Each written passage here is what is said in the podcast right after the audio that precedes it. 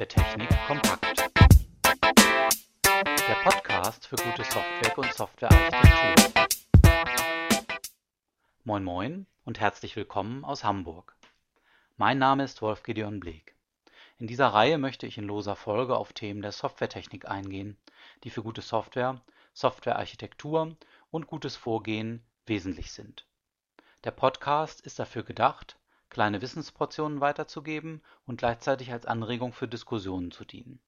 Ich freue mich also über Rückmeldungen und möchte gerne andere Erfahrungen und Meinungen aufnehmen. In der heutigen Folge widme ich mich dem Thema Kommunikation in Softwareentwicklungsprojekten.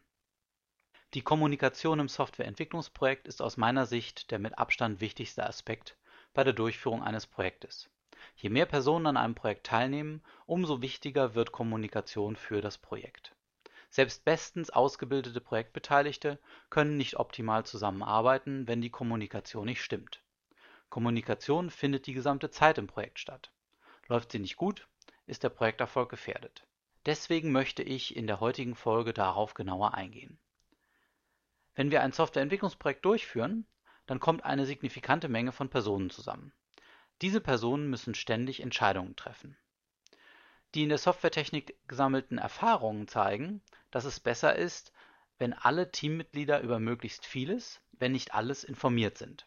Denn nur so kann jedes einzelne Teammitglied die Vielzahl von Entscheidungen, die im Entwicklungsprozess täglich getroffen werden, vor dem Hintergrund der aktuellen Informationslage und der untereinander und mit dem Auftraggeber gemachten Vereinbarungen treffen. Es geht bei einem Projekt um Wissen über Anforderungen, Vereinbarungen, Organisation und zu einem großen Teil um die verwendeten Technologien, die Architektur, das Design und die Tools. Dieses Wissen muss sich im Team verbreiten. Alle müssen möglichst viel über die relevanten Gebiete wissen. Das Wissen muss zumindest im Überblick bei allen vorhanden sein. Es wird damit erreicht, dass möglichst viele Entscheidungen im Einklang mit der aktuellen Projektsituation getroffen werden. Dadurch laufen Aktivitäten koordinierter, denn die Teammitglieder handeln informiert. In Bezug auf technisches Wissen ist das Entwicklungsteam natürlich dafür verantwortlich, informiert zu sein. Das Entwicklungsteam muss sich um alle projektrelevanten Technologien kümmern und neue technische Anforderungen gegebenenfalls durch Fortbildung ergänzen. Es wird angestrebt, dass alle Teammitglieder über alle Technologien Bescheid wissen. Bestenfalls kennen sich alle in allen technischen Gebieten gleich gut aus. Dies ist allerdings selten erreichbar. Es wird aber explizit vermieden, Spezialisten für einzelne technische Felder herauszubilden. Für fachliches Wissen ist der Kunde in der Pflicht. Die Softwareentwickler können das Fachwissen der Anwendungsdomäne nicht besitzen. Sie müssen im Dialog mit dem Kunden herausfinden, welche fachlichen Konzepte es gibt und wie diese technisch unterstützt werden können. Unserer Erfahrung nach wird Wissen am besten persönlich vermittelt. Insbesondere Details kommen in dieser Kommunikationsform am besten ans Licht. Erstens sind Menschen eher bereit, im persönlichen Gespräch Informationen weiterzugeben und zweitens ist persönliche direkte Kommunikation reichhaltiger. Missverständnisse in den Formulierungen können sofort beseitigt werden und Unklarheiten werden durch Nachfragen ausgeglichen. Für Überblicke sind auch andere Techniken nützlich. Die Schwierigkeit besteht nun darin, einen möglichst einheitlichen Informationsstand sicherzustellen. Intensive Kommunikation ist eine Möglichkeit, um einen einheitlichen Kenntnisstand zu erreichen. Dabei etablieren wir eine Umgebung, in der die Programmierer viel miteinander ins Gespräch kommen und das Entwicklerteam mit dem Kunden kommuniziert. Damit die Entwickler gut übereinander Bescheid wissen, führen wir tägliche Stand-up-Meetings ein und lassen im Paar programmieren. Damit die Kommunikation mit dem Kunden optimal verläuft, benötigen wir eine direkte Verbindung zwischen einem Kundenvertreter und dem Entwicklungsteam. Und schließlich bauen wir einen gemeinsamen Ort für Entwicklungsdokumente auf, der allen zur Verfügung steht. Damit alle erfahren, was andere Teilgruppen des Entwicklungsteams machen, gibt es das Stand-up-Meeting bzw. das Daily Scrum. Damit wird ein tägliches Treffen aller Teammitglieder bezeichnet, das zum knappen Informationsaustausch dient. Das Treffen findet in einer Runde statt und wird im Stehen abgehalten. Das Stehen ist wichtig, um die Kürze des Treffens sicherzustellen. Besprechungen, die im Sitzen abgehalten werden, dauern länger. Für bis zu zwölf Teammitglieder sind 15 Minuten Zeit für ein Stand-up-Meeting ausreichend. Wesentlich für das Stand-up-Meeting oder das Daily Scrum ist, dass drei Fragen beantwortet werden. Was habe ich seit dem letzten Stand-up getan? Was werde ich bis zum nächsten Stand-up tun? Und was behindert mich? Dabei sind keine Diskussionen während des Stand-up erlaubt, nur Verständnisrückfragen. Primäres Ziel des Treffens ist es, Informationen zu verteilen. Ergibt sich daraus Diskussions- oder Gesprächsbedarf, wird dafür ein Termin außerhalb des Stand-up vereinbart. Die Idee eines Stand-up ist, dass sich jeder bei dem, was er von den anderen hört, überlegt, ob er dazu etwas beitragen kann.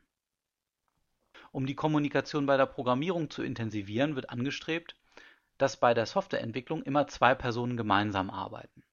Das Programmieren in Paaren oder Pair Programming und die Paarrotation verbreitern das Detailwissen im Team sowohl technisch als auch fachlich. Der informative Arbeitsplatz oder Informative Workspace gibt ständigen Überblick über aktuelle und erledigte Aufgaben, Probleme, Risiken und aktuelle Entwürfe. Beim Programmieren in Paaren arbeiten immer zwei Personen an einem Rechner zusammen. Die eine Person hat Maus und Tastatur in der Hand und die zweite Person sitzt daneben bzw. dahinter und begleitet die Arbeit. Ziel ist es, dass die erste Person erklärt, was sie gerade macht und die zweite nachvollzieht, korrigiert, hinterfragt oder ergänzt. Dadurch lernen beide, in der Erledigung der Aufgaben zu kooperieren. Sie schaffen ein gemeinsames Ergebnis. Sie teilen sich dabei ihre Designentscheidungen mit, beziehen ihr Vorwissen mit ein und sammeln gemeinsam Erfahrungen. Um den Austausch im Team aktiv im Fluss zu halten, ist es wichtig, dass die Paare von Zeit zu Zeit gewechselt werden. Erstens sollen Teammitglieder, die nicht so gut miteinander zurechtkommen, eine Alternative haben und zweitens ist es schlicht notwendig zu wechseln, um das Gelernte weiterzugeben und Neues zu lernen. Innerhalb eines Paares ist der Wechsel ganz wesentlich. Das bedeutet, dass nicht während der gesamten Arbeit eine Person an der Tastatur und eine daneben sitzt, sondern die Rollen wiederholt gewechselt werden. Für einige ist es anstrengender, an der Tastatur zu sitzen und auf Anweisungen zu reagieren, Nachfragen zu beantworten und so weiter. Für andere ist es anstrengender, Dinge zu beschreiben und das gewohnte Handeln verbal zu artikulieren. Außerdem haben die Rollen ein unterschiedliches Tempo. Über etwas zu reden geht schlicht schneller, als es umzusetzen. Dies sollen beide Personen ebenfalls in der gemeinsamen Arbeit lernen. Mit dem Programmieren in Paaren werden verschiedene Dinge erreicht. Es gibt als erstes Ergebnis immer zwei Personen, die über eine Implementierung Bescheid wissen. Darüber hinaus wird während des Programmierens ein Informationsgefälle an einigen Stellen sichtbar und die beiden Teammitglieder klären die Fragen direkt. Außerdem werden handwerkliche Fähigkeiten kommuniziert. Wie nutzt man die Entwicklungsumgebung effektiv?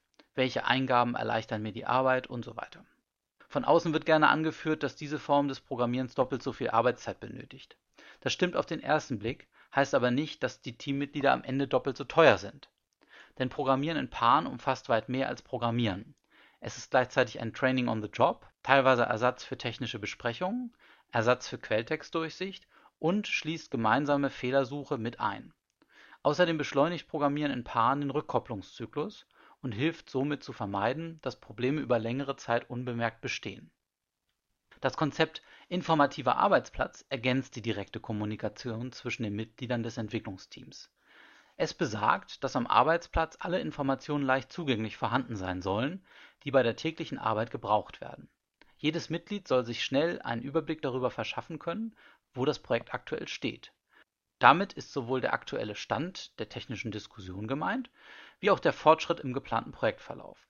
Allgemein sollte der Arbeitsplatz genügend Raum für alle Teammitglieder bieten, sodass sie sich auf Zuruf verständigen können. Er sollte so gestaltet sein, dass alle praktischen Belange umgesetzt werden können und das Team sollte ermuntert werden, den Arbeitsplatz nach eigenen Wünschen und Vorlieben einzurichten. Wesentliches Gestaltungsziel für den informativen Arbeitsplatz ist, dass ein Außenstehender alleine durch Betreten des Raums und Betrachten der sichtbaren Informationen eine allgemeine Idee über den Zustand des Projektes in weniger als einer Minute bekommen sollte. Dafür werden große Grafiken angefertigt, die Ziele, Planungsinformationen, so zum Beispiel Termine und Inhalte von Releases, Sprints und Iterationen, wiedergeben. Dazu kommen Eintragungen über den Fortschritt, die aktuellen Ergebnisse der Tests und natürlich die technischen und fachlichen Modellierungen. Wichtiger Punkt beim Anfertigen dieser Grafiken ist, dass sie leicht zu lesen und leicht zu erstellen sein sollten. Die wesentlichen Informationen sollten erfassbar sein. Zum Schluss möchte ich noch etwas über den Wert von Kommunikation bei agiler Softwareentwicklung im Allgemeinen sagen. Es mutet nämlich auf den ersten Blick schon ein wenig merkwürdig an, Kommunikation als eigenen Wert zu verstehen. Im Zusammenhang mit Softwareentwicklungsmethoden ist allerdings zu bedenken, dass viele Methoden den Traum nach einem ingenieursmäßigen oder noch schlimmer fabrikmäßigen Herstellen von Software anhängen. Die Folge aus dieser Sichtweise ist dann ein Verzicht auf direkte Kommunikation zwischen Menschen, die ersetzt wird durch eine klar definierte Menge an Dokumenten oder Artefakten wie Lastenheft, Pflichtenheft, Spezifikation weiter. Agile Softwareentwicklungsmethoden sehen dagegen einen hohen Wert in direkter Kommunikation zwischen allen Projektbeteiligten. Die Kundenmanager sollen mit den Anwendern über ihre Ziele der Softwareentwicklung sprechen. Die Anwender müssen ihrem Management und den Entwicklern ihre Bedürfnisse kommunizieren und sollen sich darüber untereinander möglichst einig werden Schließlich müssen gerade die Entwickler gegenseitig und mit allen anderen Projektbeteiligten viel kommunizieren, um ein gemeinsames Ziel verfolgen zu können und sich über Entscheidungen, Probleme und gewählte Lösungswege auszutauschen. Nur um es explizit klarzustellen, es geht also nicht um möglichst viel Kommunikation, sondern um direkte, offene und ehrliche Kommunikation. Direkt bezieht sich dabei sowohl auf möglichst kurzfristige Kommunikation bei Bedarf als auch auf Kommunikation die im Optimalfall direkt von einer Person zu einer anderen erfolgt. Offen und ehrlich ist die Kommunikation dann, wenn über alles gesprochen wird, ohne zum Beispiel unangenehme Themen auszusparen und die Dinge beim Namen genannt werden dürfen. Soweit zu diesem Thema. Ich hoffe, Ihnen hat der Beitrag Anregung gegeben und vielleicht haben Sie schon in naher Zukunft die Möglichkeit, etwas davon auszuprobieren oder umzusetzen. Dieser Podcast wurde nicht zuletzt möglich gemacht durch die Unterstützung meines Arbeitgebers, der Blukarat AG. Nähere Informationen über die Blukarat finden Sie unter www.blukarat.de. Diesen Podcast erreichen Sie unter der Adresse www.wolfgideonbleek.de. Dort finden sich auch die anderen Folgen dieser Reihe. Außerdem sind dort Hinweise auf die hier erwähnten Quellen zu finden. Bis zum nächsten Mal, Ihr und Euer Wolf Gideon Bleek.